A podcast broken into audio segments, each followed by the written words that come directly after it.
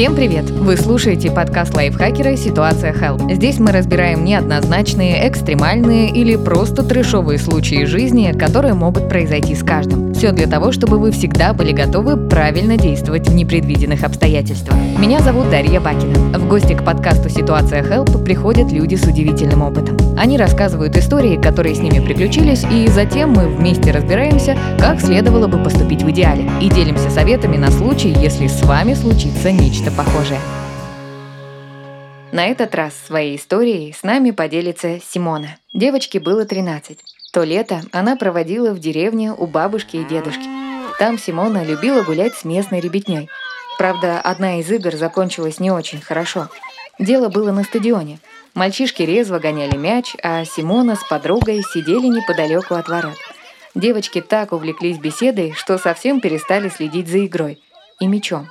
Это было ошибкой. Резкая жгучая боль пронзила руку Симона. Она посмотрела на нее. Мизинец выглядел странно, посинел и будто бы был не на своем обычном месте, как-то сдвинулся дальше от остальных пальцев. Девочка поняла, что, скорее всего, он сломан. Странно, но Симона не плакала. Возможно, из-за шока боль притупилась. Девочка спокойно дошла от стадиона до дома и попросила дедушку отвезти ее в больницу. Там ей наложили гипс, но на этом история с пальцем не закончилась, а только началась. Что случилось после поездки в больницу, нам расскажет сама Симона.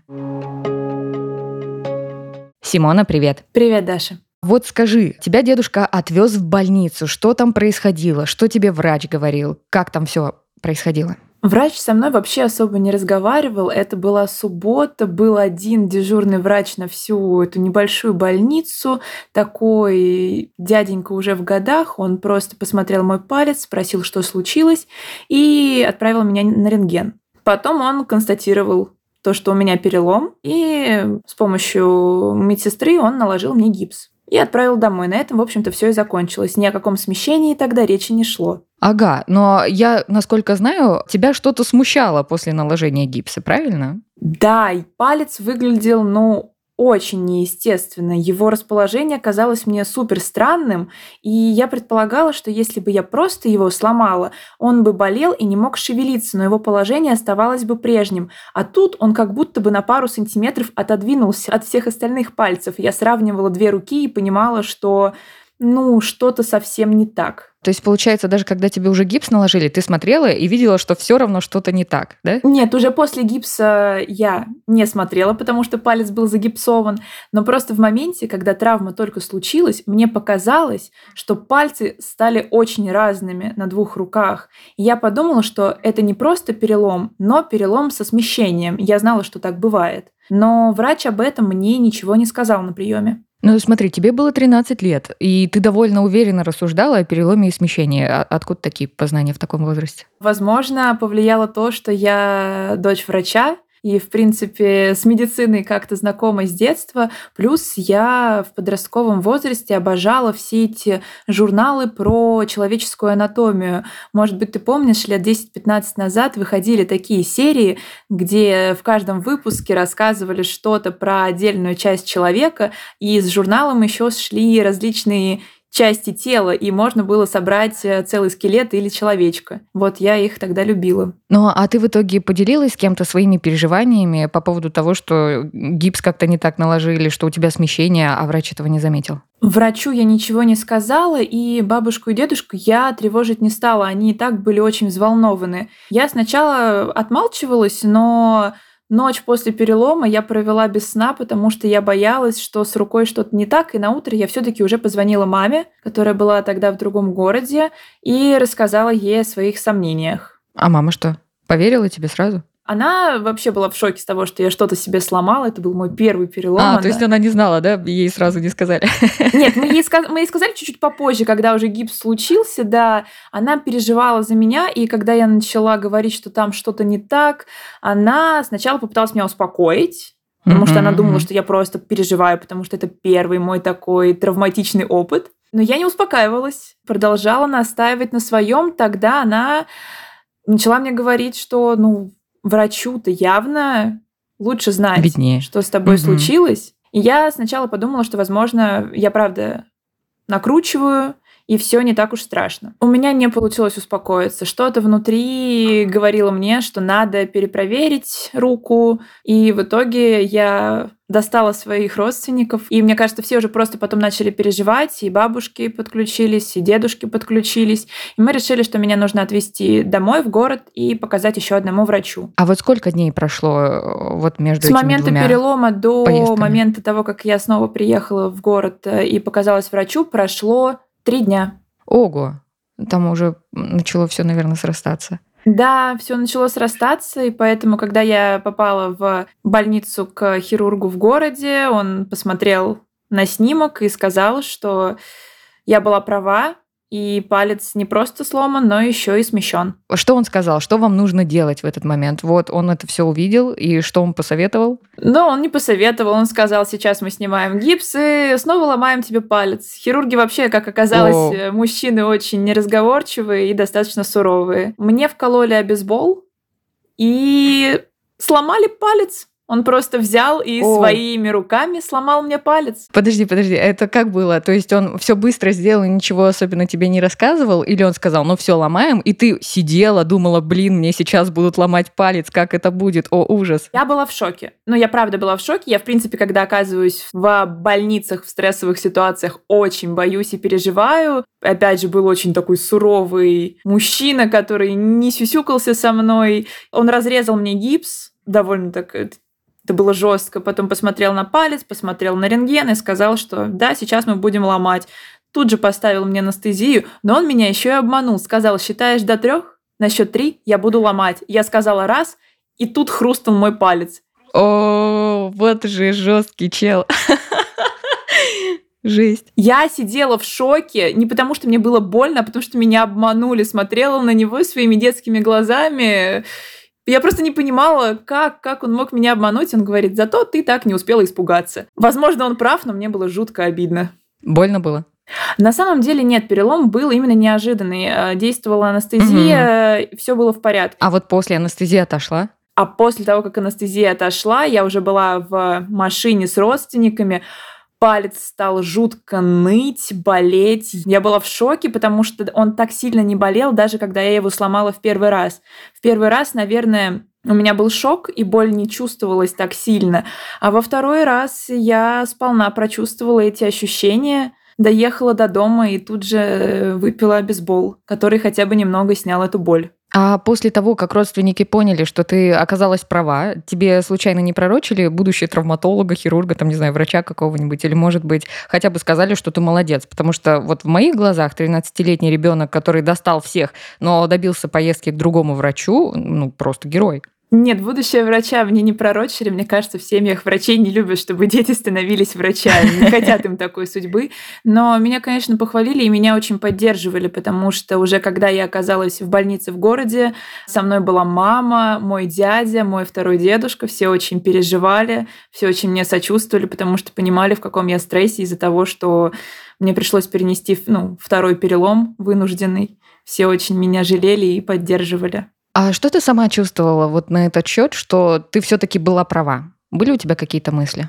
Было облегчение, облегчение того, что я точно все сделала правильно, и я буду здорова. А давай мы вернемся к тому деревенскому врачу, который в субботу тебе неправильно наложил гипс. Я просто знаю, что в деревнях все друг друга знают. Вы потом, ну ты вряд ли, а там бабушка, дедушка ходили к нему, может, жалобу какую-то писали. Было какое-то продолжение с ним? Ирония судьбы в том, что этот мужчина знаком действительно с моей семьей. Более того, они больше 20 лет э, жили на одной улице с моим бабушкой и дедушкой. Да, и дедушка потом с ним разговаривал по этому поводу. Не то чтобы они ругались, но он ему рассказывал, что так случилось. Если честно, я уже не помню, как тогда эта история закончилась. Никаких официальных жалоб мы не писали. Я думаю, что в больнице, где и так не особо много врачей в деревне, портить кому-то жизнь э, не стоило бы, но да, разговор тогда был. Но я думаю, что врачебные ошибки все совершают. Возможно, там был очень сильный отек и... Было просто не видно, что там смещение. Да, да, возможно, да, так такое было. бывает. А как ты долго в итоге ходила со вторым гипсом? И были ли какие-то у тебя проблемы с восстановлением подвижности пальца? Нет, мне повезло. Я проходила всего 4 недели, как и должно было быть. После первого перелома. Буквально за три дня до 1 сентября мне сняли гипс. Это было очень важно, потому что рука была правая. Я начала разрабатывать палец, делать упражнения. Подвижность восстановилась, палец ровный, и сейчас э, я смотрю на свои руки и даже не вижу никаких различий между пальцами. Так что все закончилось хорошо для меня. Не бывает такое, что ты там случайно в моменте понимаешь, что вот точно, я же этот палец сломала. Ну, то есть, знаешь, заедает он или как-то побаливает. Нет, вообще нет, ничего? Вообще нет. Я считаю, что благодаря тому, что я довольно быстро сообразила, что нужно что-то с этим сделать, с первым гипсом, что нужно его исправить, и что там, возможно, какая-то сложность. Мне очень быстро поставили его на место, и он все-таки сросся хорошо. Плюс я была ребенком, подростком, мне кажется, процессы восстановления в этом возрасте проходят как-то получше, побыстрее. А кто-нибудь говорил тебе, какие последствия могли бы быть, если бы ты э, в итоге не уговорила родственников еще раз поехать в больницу? То есть, если бы у тебя палец вот так вот бы и остался со смещением? Да, об этом рассказывал второй хирург, который э, уже поставил мне верный диагноз, э, так как это была получается, самая нижняя фаланга, и с ней были проблемы, то палец мог просто потерять подвижность при неправильном э, сращивании. И у меня, кстати, был такой опыт у родственника. Буквально пару лет назад мой дядя сломал палец, и ему сразу наложили гипс, и он видимо, доверился врачам, и никакое внутреннее чутье ему не подсказало, что что-то не так. Палец не переставал болеть. Через некоторое время более протяженное, чем было у меня, он обратился к врачу снова, и выяснилось, что там смещение, которое вовремя не вправили, и там уже не получилось так просто сломать палец, тем более это палец взрослого мужчины, а не девочки-подростка. Пришлось оперировать, и потом он носил еще специальный не знаю, как называется, что-то... Бандаж что... какой-то. Да, что-то наподобие шины или бандажа, да. Это было проблематично, да. Он долго восстанавливал себе руку, она тоже, по-моему, была правой, и с этим было много проблем. И когда я увидела всю эту ситуацию у дяди, я подумала, как меня пронесло тогда, вот почти 10 лет назад, что я могла повторить эту историю. И еще раз поблагодарила себя за то, что иногда паника на самом деле приводит э, к положительным последствиям. После такого не самого приятного опыта ты что-то изменила в своей жизни? Может, стала больше осторожничать, обходить стороной все виды спорта, в которых присутствует мяч или что-то такое? Если честно, я никогда особо командные игры с мячом и не любила. Просто любила тусоваться в детстве в компаниях ребят, э, с которыми мне весело. Но после перелома пальца я поняла, какой вообще организм человека хрупкий. И у меня навсегда пропало желание играть э, в игры с мячом, э, где его нужно отбивать руками. Баскетбольный мяч для меня до сих пор выглядит чем-то ужасающим. Он большой, шершавый. Когда я представляю, что его надо отбить рукой, я думаю, что там же все кости переломаются. Поэтому я никогда не играю в баскетбол, игнорировала эту игру в школе и отказываюсь от предложений моих друзей, когда они зовут меня поиграть. Спасибо тебе, что ты рассказала нам эту историю. Ну, благодаря ей я поняла, что реально такие случаи довольно часто случаются. Ты даже рассказала, что у твоего дяди, то есть в одной семье два вот таких вот одинаковых, по сути, случая. Ну, то есть это реально довольно часто встречается, что ты доверяешь врачам, они накладывают гипс, а потом что-то идет не так, и приходится все переделывать, и очень долго восстанавливаться. Но не в твоем случае, конечно, в случае дяди. Так что, Симона, спасибо тебе еще раз большое. Я надеюсь, эта история кому-то поможет. Даша, спасибо тебе. Конечно, сломанный палец не угрожает жизни, но и игнорировать беспокойство не стоит. Симона вовремя забила тревогу и правильно сделала – в ее случае смещение было видно невооруженным глазом, но так, к сожалению, бывает не всегда. Есть случаи, когда из-за отека тканей даже рентгеновский снимок может не показать истинную картину перелома. Именно так было у меня во время перелома лодыжки. Я проносила гипс аж три недели перед тем, как травматолог обнаружил смещение костей, при том, что, согласно двум предыдущим снимкам, все было в порядке. Если у вас есть хоть капля сомнения, что заживление травмы идет как-то не так, не стесняйтесь задавать задавать вопросы своему травматологу. Можно даже показаться нескольким врачам, чтобы убедиться, что кость срастается правильно. Теперь давайте разберемся, как отличить перелом от других травм. Точный диагноз установит только врач, но есть признаки, которые сигнализируют, что срочно нужно ехать к доктору. Вы только что упали или сильно ударились. Поврежденное место сильно болит, особенно при движении. Иногда боль терпимая, но травмированный участок не имеет появился большой багровый синяк и отек. травмированная кость принимает неестественное положение или нездоровый изгиб. Совсем очевидный симптом, когда кость прорывает кожу. Это открытый перелом, и он крайне опасен. Не обязательно, чтобы совпали все эти симптомы. Например, при травме ребер или таза деформация может быть и незаметной, хотя перелом в этих областях очень опасен. Немедленно вызывайте скорую, если кость пронзила кожу и видны осколки. Кровотечение очень обильное или подкожная гематома разрастается на глазах. Это симптом того, что человек теряет много крови. Даже легкое прикосновение к пострадавшей области вызывает острую боль. Конечность или сустав выглядят деформированными. Пальцы, кисть или ступня онемели до полной потери чувствительности или посинели. Пострадавший не отвечает на вопросы, не дышит или не двигается. Даже если повреждение кажется вам незначительным и вы только предполагаете перелом, все равно поспешите к травматологу. Специалист скажет, опасна травма или нет. Скорее всего, для этого нужно будет сделать рентген-снимок. После осмотра доктор назначит лечение. Возможно, наложит гипс или просто тугую повязку. В некоторых случаях больным выписывают обезболивающие препараты, а вот самолечением точно не стоит заниматься. Вот чего еще не стоит делать при переломе. Пытаться выровнять кость или, если она выглядывает наружу, заталкивать ее обратно. Доставлять пострадавшего в травмпункт или к машине скорой по принципу «лишь бы быстрее». Даже если речь идет о поврежденном пальце, транспортировка должна быть максимально бережной, чтобы случайно не усугубить ситуацию пытаться дать обезболивающее или воду человеку, который находится в полуобморочном состоянии. Он может подавиться. И, конечно же, нельзя игнорировать симптомы перелома и надеяться, что пронесет. Даже если не задеты жизненно важные органы и сосуды, травма может затронуть нервные окончания, а это впоследствии может перерасти в нарушение подвижности и хронические боли.